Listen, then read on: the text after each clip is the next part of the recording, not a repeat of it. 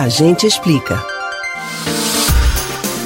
A vacinação contra a Covid-19 é uma estratégia coletiva indispensável para controlar a pandemia.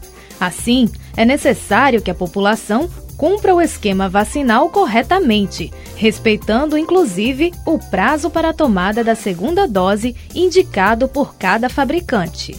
Mas o que fazer quando se muda o estado de residência antes de tomar a dose final da vacina? Será que é permitido começar a própria imunização em um estado e terminar em outro?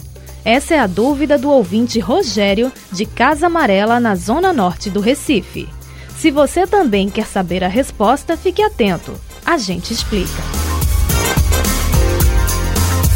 O programa de imunização contra a Covid-19 é nacional, viabilizado pelo Sistema Único de Saúde, SUS ou seja, moradores de todas as unidades da federação têm direito à vacina. O Ministério da Saúde fornece os imunizantes aos estados. Em seguida, cabe aos governos estaduais distribuir as doses entre os municípios.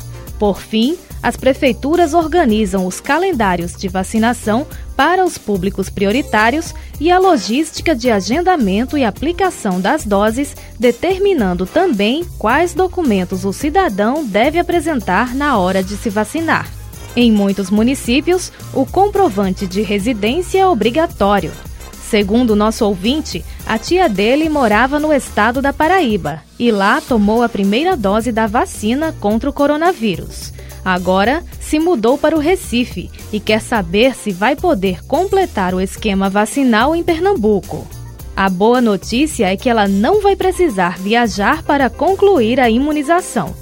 De acordo com a Secretaria Estadual de Saúde de Pernambuco, basta que ela apresente o comprovante de residência no estado, além do documento de vacinação com o registro de aplicação da primeira dose. A orientação da Secretaria de Saúde da capital é bem parecida. Mas o órgão municipal destaca que antes é preciso fazer o cadastro no aplicativo Conecta Recife. Nesse momento, deve ser anexado um comprovante de residência no Recife que seja no nome da própria pessoa que vai se vacinar e um documento oficial com foto.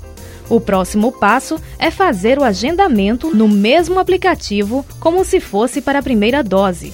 No dia marcado para a vacinação, não se pode esquecer de levar o cartão que comprove o recebimento da primeira dose na outra cidade além dos documentos anexados no cadastro. Você pode ouvir novamente o conteúdo desse ou outros A Gente Explica no site da Rádio Jornal ou nos principais aplicativos de podcast: Spotify, Deezer, Google e Apple Podcasts. Betânia Ribeiro para o Rádio Livre.